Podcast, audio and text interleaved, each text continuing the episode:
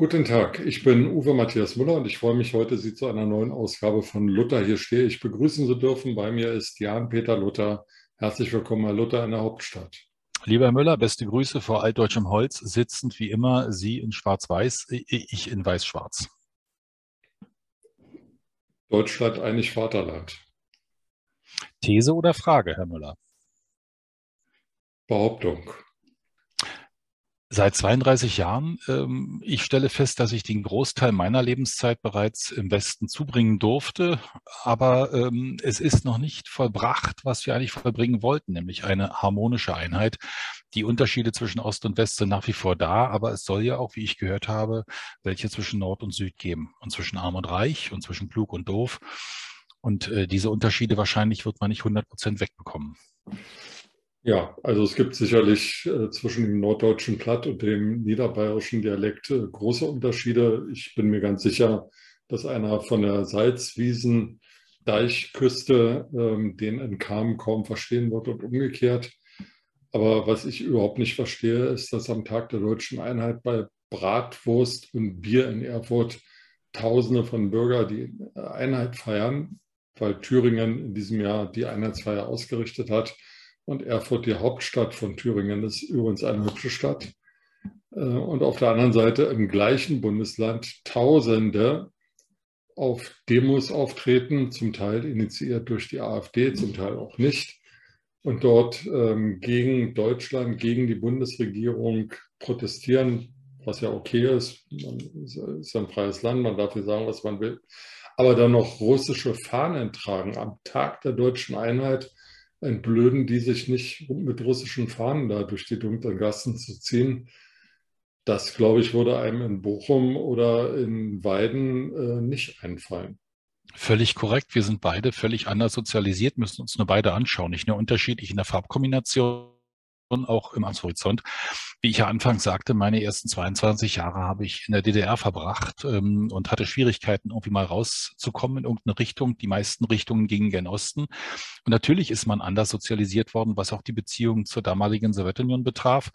Ich war mehr oder weniger zwangsweise im ähm, Verband der deutsch-sowjetischen Freundschaft, DSF, da waren alle drin, klebten ihre Marken. Wir lernten Russisch als erste Fremdsprache.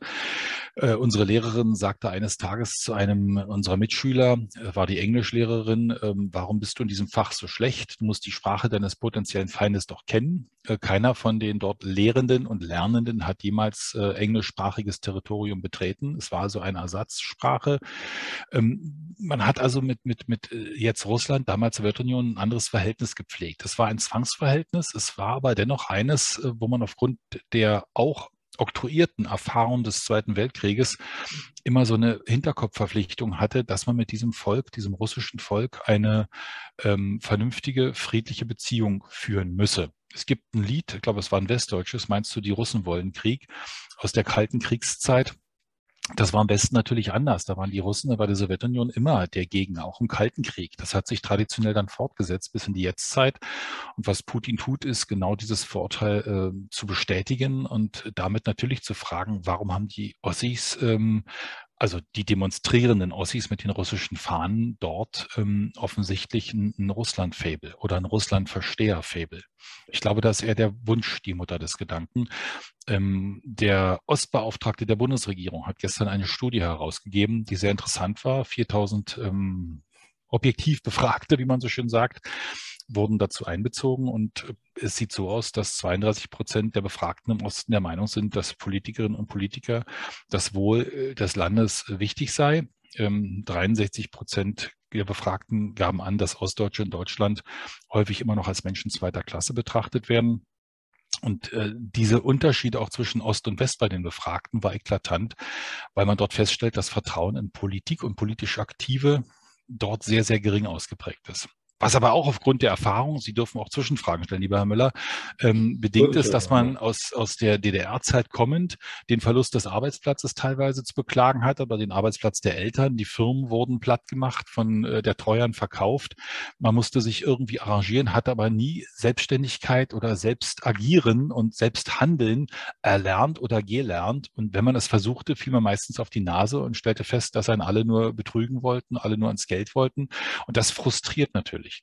Und okay. dieses Frustpotenzial hat sich auch in den Wahlzahlen der AfD ausgedrückt. Und äh, gerade Sachsen-Anhalt zum Beispiel schafft es, an diesen Montagen äh, Zehntausende zu aktivieren, die jetzt in so einer Art Querfront von links, also von den Linken, der Partei Die Linke motiviert, aktiviert, von der AfD motiviert und aktiviert, die teilweise auch diese Veranstaltung anmelden dass sich dort ein Protestpotenzial, was sich aus Corona-Zeiten erhalten hat, jetzt eben mit russischen Fahnen durch die Gegend bewegt und ähm, mit diesem Karl Krökel aus Dessau, einem Ingenieur, die die Krone sich aufsetzt, indem man sofort das Ende der Sanktionen, ein Ende der Waffenlieferungen an die Ukraine fordert und äh, da offensichtlich auch ein Potenzial drin steckt, weil wahnsinnig viel Zuspruch zu dieser Forderung, ein offener Brief der Handwerkerschaft an die Bundesregierung, an Kanzler Scholz, äh, da gab es eine entsprechende Resonanz. Äh, einerseits Protest natürlich aus dem Westen, aber auch ordentlich Zuspruch aus eben den genannten ostdeutschen Regionen. Punkt.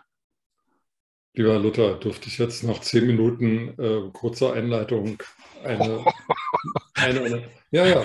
Demut haben die Bessis nie gelernt. Wir haben ein bestimmtes Zeitkontingent und sie schaffen es. Schade, bei Fußballspielen werden noch so Spielanteile, äh, Ballbesitz eingeblendet. Fußball kennen Sie, ne? Das war dieses Spiel mit irgendeinem Leder, was es früher auch nicht gab. Wir hatten Plastikbälle. Aber Fidel Castro hat mal acht Stunden geschafft. Da komme ich noch lange nicht, lieber Herr Müller. Ja. Also fangen wir mal äh, am Anfang an. Ähm, es wird ja, also es wird ja niemand behaupten, dass jetzt alle 140 oder 150 Millionen Russen genau solche kriegsverrückten Sadisten sind wie Wladimir Putin. Ich glaube, das hat auch niemand gesagt. Und niemand hat das russische Volk angegriffen. Aber es ist ja wohl unbestreitbar, dass Wladimir Putin der russischen Armee den Befehl, den Befehl gegeben hat, die Ukraine zu überfallen, dort einzumarschieren. Und es ist unbestritten, dass dort Kriegshandlungen stattfinden. Das werden Sie ja wahrscheinlich auch nicht bestreiten. Also ähm, ist doch ähm, die Tatsache, dass Ostdeutsche mit russischen Fahnen durch die Straßen laufen, keine Sympathiekundgebung für das russische Volk, sondern eine Sympathiekundgebung für den russischen Staat, der sich in einem widerrechtlichen Krieg befindet. Das glaube ich eher nicht. Genau, das ist die Fehlinterpretation, die man dort reinlegt. Auf den Fahnen stand teilweise auch in russischer Schrift Druschba, was auf Deutsch Freundschaft heißt. Man versucht also genau auf dieser äh, völkerverbindenden Linie, also dieser Basisverbindung zwischen den Menschen, ähm, genau das herzustellen, was aufgrund von Reiseverboten, Sanktionen und ähm, vielem mehr eben nicht mehr gegeben ist, der direkte Austausch. Und dass man so eine Art Graswurzeldemokratie äh, erlernt hat, zu sagen, okay, von der Basis kann auch eine Kraft ausgehen. Man sieht auch wohlwollend, dass in Russland Deutschland vereinzelt gegen den Druck des Staates, was dort wesentlich schwieriger ist, eine Meinung und überhaupt nur eine freie Meinung äh, im Extremfall äußern zu dürfen und zu können, meist mit sofortigen Verhaftungen und ähm, entsprechenden Repressionen verbunden ist. Man versucht also auf dieser Ebene zu signalisieren, äh, dass man den Russen sagt, okay Leute, denkt an uns, wir denken auch an euch, denken mit euch und man ist auch gegen den Krieg, man ist nicht für Putins Handlungen, man fühlt sich dem russischen Volk verbunden und hofft, dass es dort so eine Art Selbstreinigungskraft gibt, die diesen Akt beendet und wieder ein, ein vernünftiges völkerverständigendes Miteinander ermöglicht. So interpretiere ich das wohlwollend da hinein. Gut, dann lassen wir das mal äh, stehen und hoffen mal, dass Sie ähm, mit dieser Interpretation recht haben und dass irgendjemand in Russland ähm, die Fahnenmeere der ostdeutschen Demonstranten, die russischen Fahnenmeere der ostdeutschen Demonstranten nicht genauso falsch interpretiert wie ich. Aber lassen Sie uns einen kurzen Blick auf die AfD werfen. Ähm, ich weiß gar nicht, ob die Partei überhaupt bürgerlich konservativ sein will oder was die sein will, außer eine Krawallmacherpartei. Aber Björn Höcke hat ja gestern äh, auf einer Rede, ich glaube in Gera in Thüringen, gesagt, Deutschland sei der Stiefelknecht der USA und man müsse sich mit Russland verbünden. das ist ja eine etwas andere Nuance, als Sie eben beschrieben haben. Da war nicht vom russischen Volk die Rede, sondern von Russland. Die Sanktionen müssten aufhören, weil die seien ja von, von den USA diktiert. Und wahrscheinlich, also ich habe die Rede nicht im Original in voller Länge gehört, das würde mir auch schwerfallen. Wahrscheinlich hat er dann auch noch darauf hingewiesen, dass die Amerikaner ganz bestimmt oder die CIA oder wie auch immer von den Stiefelknechten da diese Pipeline gesprengt haben, was ja alle russischen Trolle auf allen sozialen Medien, Mediakanälen äh, verbreiten. Und die AfD hat immer mehr Zustimmung in Deutschland, obwohl sie ja kein attraktives Personal hat. Und Sie haben von der Querfront gesprochen. Ähm, wenn wir die zusammenzählen, Linke und AfD, dann kommen wir da bundesweit auf 20 Prozent. Unterstellen wir mal, dass die Wahlen in Berlin demokratisch abgelaufen sind und die Stimmanteile da im Bundestag irgendwie korrekt ermittelt sind für die Linke. Ist das nicht ein Irrsinn, dass 20 Prozent der deutschen Bevölkerung diese beiden Parteien wählen, die nichts Konstruktives beizutragen haben und dass, ich glaube, 63 Prozent ähm, der Deutschen ähm, nicht glauben, dass unser Staat noch richtig funktioniert, unabhängig mal von der aktuell amtierenden Ampelregierung, äh, über die man auch noch lange reden könnte. Aber dieses Vertrauen in den Staat scheint ja von Ost bis West, Nord und Süd, Mann und Frau immer mehr am Erodieren zu sein. Völlig richtig. Das Phänomen entdeckt sie richtig, aber ich würde die Zahl uminterpretieren. 20 ähm, Prozent ist ein hoher Prozentsatz, aber ich würde mal die anderen 80 Prozent betrachten, die auch in demokratischen Dimensionen immer noch eine Mehrheit darstellen die immer noch im demokratischen Spektrum zu verankern sind. Also diese Protestwähler, Protestdemonstrierer ähm, sind übrigens, wenn man die Summe auch in Ostdeutschland, auch mit den russischen Fahnen oder ohne, auch die der AfD oder anderen Truppen quer, längs oder hoch oder runter demonstrierend äh, langlaufen, ist immer noch, was die Zahlen anbetrifft, die Hälfte des Potenzials, was sich in Corona-Zeiten auf den Straßen befunden hat. Also ähm, ja, äh, es ist eine Erosion der Demokratie da, aber äh, wenn man das vermeiden will, muss man sich aktiv an demokratischen Prozessen beteiligen. Das ist ein spannendes Phänomen, dass man zwar viel nörgelt und sich beschwert, aber selten bereit ist, sich selbst einzubringen. Und dann hat man eben das Potenzial derer, die dort aktiv sind, die man jetzt hat, wenn die klugen, guten und fähigen sagen, okay, da mache ich gar nicht erst mit in den Zirkus. Eine Wahlentscheidung ist immer ein Vorschuss an Vertrauen in die, die man gewählt hat. Und Sie wissen, wie es bei der letzten Bundestagswahl ausgegangen ist. Ähm, die langjährige Galionsfigur Angela Merkel ist von der Bühne gegangen und was danach kam, war ähm, ein, ein, ein, ein Gerangel an Zweitklassigen, wo man sich den unauffälligsten ausgesucht hat, äh, der dann die meisten Stimmen hatte, wo man jetzt feststellt, hoppla, der ist ja gar nicht so gut, ähm, wie man sich das gewünscht hätte, weil man viel reininterpretiert. Aber da müssen wir uns alle an die Nase fassen, in Demokratie wieder zu dem machen, was Demokratie eigentlich war. Mit Bestimmungsrecht heißt auch verpflichtend mit Gestaltungsrecht und Pflicht. Und wir können uns über die ärgern, die da agieren, aber wenn wir es nicht besser tun, sondern demonstrieren und uns beschweren, äh, dann müssen wir irgendjemand benennen, der es besser machen kann. Ich mache mal einen ganz großen Sprung, also sozusagen einen Dreisprung, ganz weit. In der Schweiz gibt es ja eine direkte Demokratie. Und dort hat vor ein paar Wochen eine Volksabstimmung stattgefunden, äh, in der das Volk darüber abstimmen sollte, wie die Rente in der Schweiz künftig finanziert werden soll. Mhm. Und die haben für zwei Dinge gestimmt, nämlich einmal, dass Frauen genauso lange arbeiten sollen wie Männer, Klammer auf Gleichberechtigung, Klammer zu, also ein Jahr länger als bisher. Und sie haben für eine Erhöhung der Mehrwertsteuer gestimmt, um genügend Geld aufzubringen, ähm, die Rentenzahlungen zu finanzieren. In Deutschland gibt es seit der letzten oder vorletzten Legislaturperiode Kommissionen, die an irgend, irgendwelchen Rentenreformen oder über irgendwelche Rentenreformen nachdenken sollen, deren Ergebnisse dann noch nicht mal prominent veröffentlicht werden und deren Ergebnisse auch in der Versenkung verschwinden. Und hier gibt es keine Rentenreform. Die Parteien sind nicht in der Lage, mal zu definieren, wie denn die Rente zukunfts- und demografiefest gemacht werden soll. Also während in der Schweiz der Mann auf der Straße und auch die Frau auf der Straße abstimmen und, wie ich finde, kluge, schmerzhafte, wegweisende Entscheidungen fällen, wird in Deutschland das Thema so gut wie gar nicht diskutiert von den Parteien. und schon mal gar nicht angepackt. Aus Angst, die nächste Landtags-, Kommunalwahl, Landkreiswahl oder was auch immer ähm, nicht erfolgreich abzuschließen. Welches Demokratiesystem ist denn besser? Sind die Schweizer viel intelligenter als die Deutschen oder ist das System dort besser? Was funktioniert hier nicht? Warum soll ich mich in einem Parteiensystem engagieren, das ähm, wenig transparent ist, wenig durchlässig ist und dann noch dieses Beharrungsvermögen in alten ideologischen Grenzen hat. Danke, Herr Müller. Sie haben die Antwort gegeben. In Ihrer Frage steckten sämtliche Komponenten der Antwort. A, hat die Schweiz ein anderes äh, Erfahrungspotenzial mit diesen Volksabstimmungen. Es muss also auch kluge Vorschläge geben, um eine kluge Entscheidung treffen zu können. Es muss also qualifiziertes Personal da sein, was, wie Sie in Deutschland bemängelt haben, äh, dass Kommissionen getagt haben. Ich war selbst in einer mit beteiligt, der Rentenkommission, ähm, die Ergebnisse vorlegen, um dann konstruktives Handeln daraus ähm, zu ziehen und Schlussfolgerungen für dieses Handeln entsprechend vorzulegen oder Vorlagen in Form der Schlussfolgerung aus der Kommissionsarbeit vorzulegen. In der Schweiz gibt es diese andere Erfahrung, die bereits im kommunalen Bereich eine Mitbestimmung der Bürger als Erfahrungspotenzial mit in die schweizerische Wiege legt.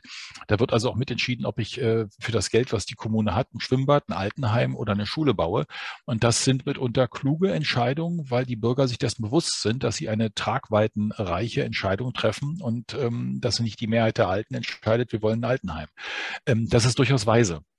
In Deutschland fehlt uns diese plebiszitäre Erfahrung. Wir haben da eher Krawallerfahrung in Berlin mit Abstimmungen äh, ideologischer Art über Flughäfen und äh, andere Beteiligungen äh, in irgendeiner Form. Ähm, die sind nicht zielführend gewesen. Da merkte man, dass wir damit offensichtlich Schwierigkeiten haben, weil nicht das Faktische, sondern das ideologisch Belastende zählt. Also ist Deutschland noch nicht so demokratiefest wie die Schweiz zum Beispiel. Ja, Punkt, Ausrufezeichen.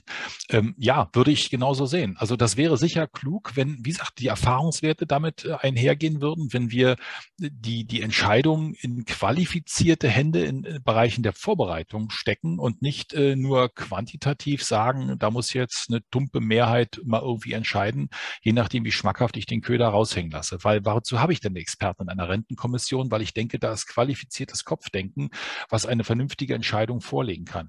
Da brauche ich nicht quantitativ wissen wollen, willst du mehr Schokolade oder weniger Schokolade? Wenn ich ein Kind frage, möchtest du viel Schokolade, möchtest du ein, ein, ein trockenes äh, Knäckebrot haben, weil das viel gesünder ist, entscheidet sich das Kind spontan für die Schokolade, ähm, weil es nicht weiß, was hinter der Entscheidung fürs Knäckebrot steckt an Tragweite. Und das Gleiche sehe ich auch, äh, deswegen haben wir gewählt, Volksvertreter in einer repräsentativen Demokratie, die die Aufgabe haben, sich mit den Hintergründen zu beschäftigen und Schaden vom Volke abzuwenden und das Positive hervorzuheben. Das ist deren Aufgabe. Ansonsten könnten wir uns den Bundestag letztendlich schenken, machen alle halbe Jahre eine Volksabstimmung, ein Paket von Entscheidungen. Ein paar Kluge entscheiden sich mit, äh, aber die Mehrheit wird äh, spontan aus dem Bauch heraus entscheiden. Und äh, ob das gut oder klug ist, weiß ich nicht. Ähm, wichtig ist, dass die politisch Aktiven, zumindest das, was sie tun, besser kommunizieren. Was aber für uns auch heißt, dass wir die Informationen intensiver frequentieren. Wissen Sie, was die Ergebnisse der Rentenkommission waren? Wir mussten uns beide wahrscheinlich sehr intensiv äh, bemühen, um zu googeln, zu recherchieren, um die Ergebnisse zu finden. Diese Fleißarbeit macht sich der Normalbürger nicht, der mit seinem Acht-Stunden-Tag äh, sein Unterkunfts- und Auskunftspotenzial ausschöpfen muss, eventuell noch einen Zweitjob hat ähm, und vielleicht kein Akademiker ist, weil in Deutschland, auch das ist eine schöne Studie, nur 36 Prozent akademische Abschlüsse haben, während europaweit mittlerweile eine 50 Prozent Marke erreicht worden ist. Also ähm, sich informieren ist noch so ein Stichwort, aber das verschieben wir mal auf ein anderes, äh, auf einen anderen, äh, auf einen anderen Tag. Es gibt ein neues Buch, das heißt Die vierte Gewalt, ist geschrieben von Richard David Brecht und Harald Welzel und da ähm, stellen die Behauptungen auf über unsere Medienlandschaft, über die Presse. Und die Kernbotschaft ist, es herrscht dort eine große Uniformität und äh, wenig abweichende Aspekte werden dort ähm, formuliert. Das teile ich in, in Teilen. Das teile ich. Wie? Das teile ich in Teilen. Ich habe da mal einen sehr schönen Vortrag darüber gehalten. In, ein, in, in einigen Aspekten und vor allem will ich betonen, dass in unserer Presse, in unseren Medien die Vielfalt, was die internationale Berichterstattung anbelangt, viel zu wenig ausgeprägt ist. Also hier findet man eben kaum irgendwelche Artikel über Afrika, es sei denn, da passiert irgendwas Schlimmes oder so. Aber äh, über, über wirtschaftliche Erfolge in Afrika oder in Lateinamerika gibt es hier wenig Informationen oder in Südasien. Das ist in, äh, englischen oder französischen Zeitungen ganz anders. Die haben koloniale Erfahrung, die müssen über ihre, ihre Latifundien ja durchaus berichten dürfen, während das Interesse sich bei uns bis auf Helgoland wahrscheinlich in Grenzen hält, ähm, was wir gegen Sansibar eingetauscht haben, weil sich wiederum die Tradition der, der Informationsaufnahme bei uns auch anders entfaltet hat.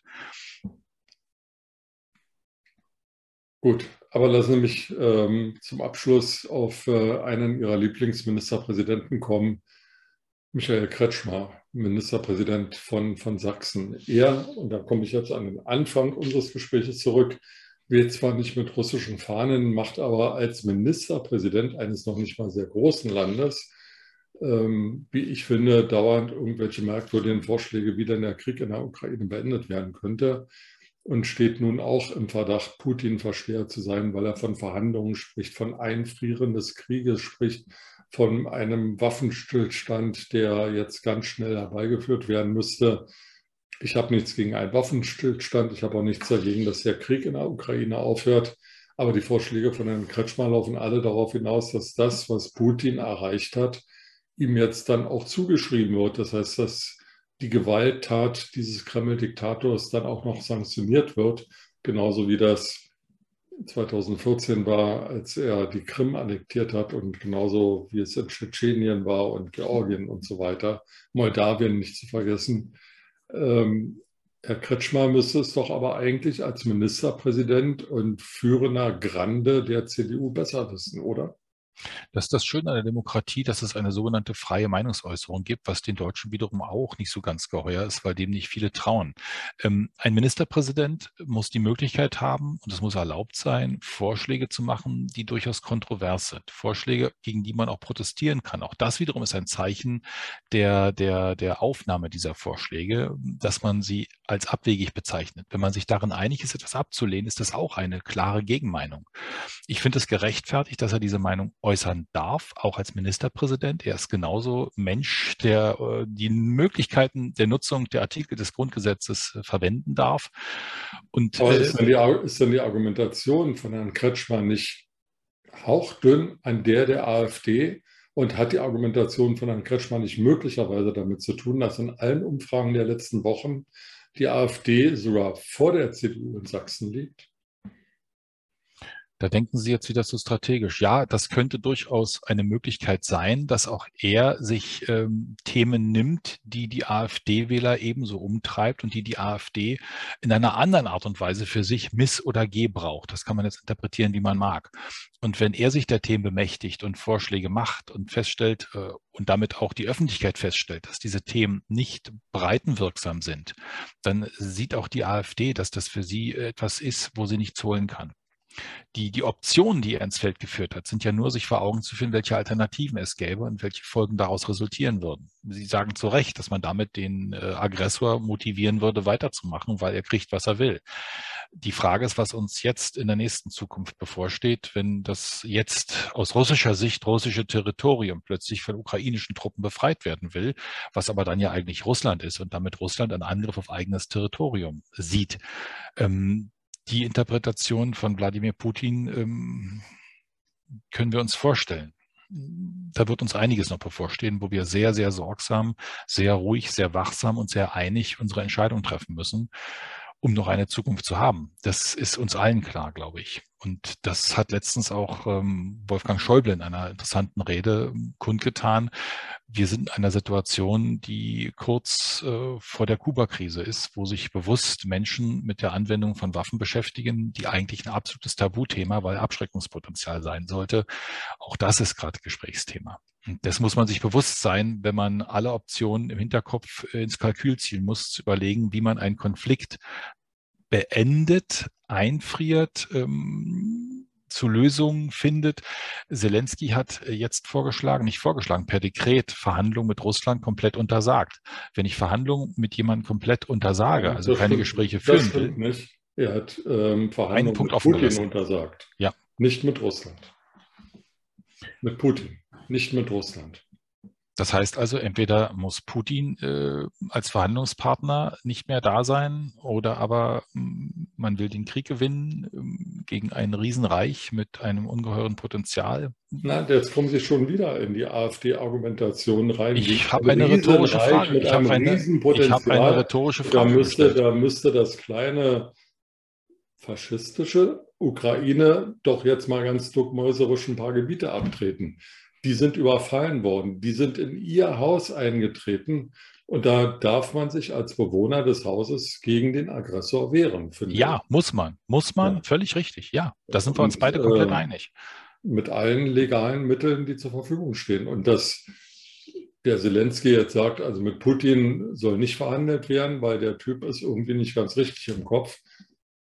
Ob das so ist, also ob er damit recht hat, will ich nicht beurteilen oder will ich auch nicht offenlegen. Aber das ist, finde ich, irgendwie sein gutes Recht. Und dann sollen die Russen halt sagen, ja gut, wenn du mit Putin nicht verhandelst, verhandeln wir gar nicht. Oder wir schicken dir einen anderen Emissär, mit dem du verhandeln kannst. Weil es kann ja nicht 10.000 Jahre so weitergehen. Irgendwann muss ja verhandelt werden. Richtig. So, und das war der Vorschlag von Kretschmer, zu sagen, wir frieren ein, bis dieser Zeitpunkt erreicht ist, dass jemand anderes das Zepter in Russland in der Hand hat äh, und dort anders handeln kann, um dann zu sinnvollen Ergebnissen zu kommen, anstatt jetzt konfrontativ weiter zuzulaufen auf jemanden, der offensichtlich nicht zurückschreckt, Dinge zu tun, die er zu tun zumindest vorgibt. Wissen Sie, dann sind mir die YouTube-Vorschläge eines anderen Ministerpräsidenten wesentlich sympathischer. Ich fand sie zwar auch ein bisschen eigenartig, aber sie sind wenigstens praxisnah, nachvollziehbar. Man kann sie anwenden. Es hat irgendwie was Handfestes. Ich rede da von Winfried Kretschmann und seiner Gebrauchsanweisung für Waschlappen oder er hat in einem YouTube-Video gezeigt, wie man den Heizkörper richtig einstellt, in welche Richtung man da das Thermostat drehen muss das hat eine praktische Relevanz und nicht das, was Herr Kretschmer da an der Elbe von sich gibt. Beides führt zu Politikverdrossenheit, weil beides sicher nicht die richtigen Lösungen sind. Über beide wird man reden und dazu führen beide zu einem konstruktiven Dialog, weil wir uns beide darüber austauschen können, was wir mit Sicherheit nicht wollen und was unsere ähm, Meinung nicht ist. Genau, meine Meinung ist es auf jeden Fall nicht. Herr Luther, ich wollte Ihnen zum Abschluss noch ein Lächeln aufs Gesicht zaubern. Ist mir irgendwie nicht gelungen, aber die Zeiten sind auch nicht danach, hier in die Kamera zu grinsen. Ich kann Ihnen trotzdem noch was sagen, was am 3. Oktober 1900, nicht 1900 ist falsch, 1760 passiert ist. Am 3. Oktober 1760 haben russische Truppen für neun Tage Berlin besetzt im Rahmen des Siebenjährigen Krieges. Auch das ist eine ganz spannende Information, weil nach neun Tagen gingen sie wieder, weil nichts mehr zu holen war. Und alles war wie vorher. Es wurde nichts zerstört, es wurde nichts mitgenommen, es wurde nicht oder wenig requiriert. Nur ein paar ähm, Dinge aus dem Schloss Sanssouci waren wohl danach weg. Aber viel mehr Schaden gab es nicht, weil man wollte sich danach ja auch noch in die Augen gucken. Und das Verhältnis änderte sich auch danach schnell wieder. Am 3. Äh, Oktober 1969 wiederum wurde der Ostberliner Fernsehturm eingeweiht. Auch ein interessantes Phänomen, weil dieses Bauwerk steht immer noch, bekannt damals als St. Ulbrichts Kathedrale, ein Relikt der DDR-Zeit, um zu zeigen, wir sind die größte DDR der Welt mit dem höchsten Turm in Deutschland. Ähm, selbiger hat heute immer noch touristische Wirksamkeit. Also Sie sehen, nachhaltig bauen war auch ein Erfahrungswert aus ostdeutschen Zeiten. Nachhaltig war nicht der Palast der Republik, da steht heute wieder das Stadtschloss und Gott sei Dank die Einheitswippe nicht hässlich, dysfunktional und irgendwie wird sie auch nicht fertig. Äh, möge es lange noch so bleiben. Und tschüss. Tschüss, Herr Müller.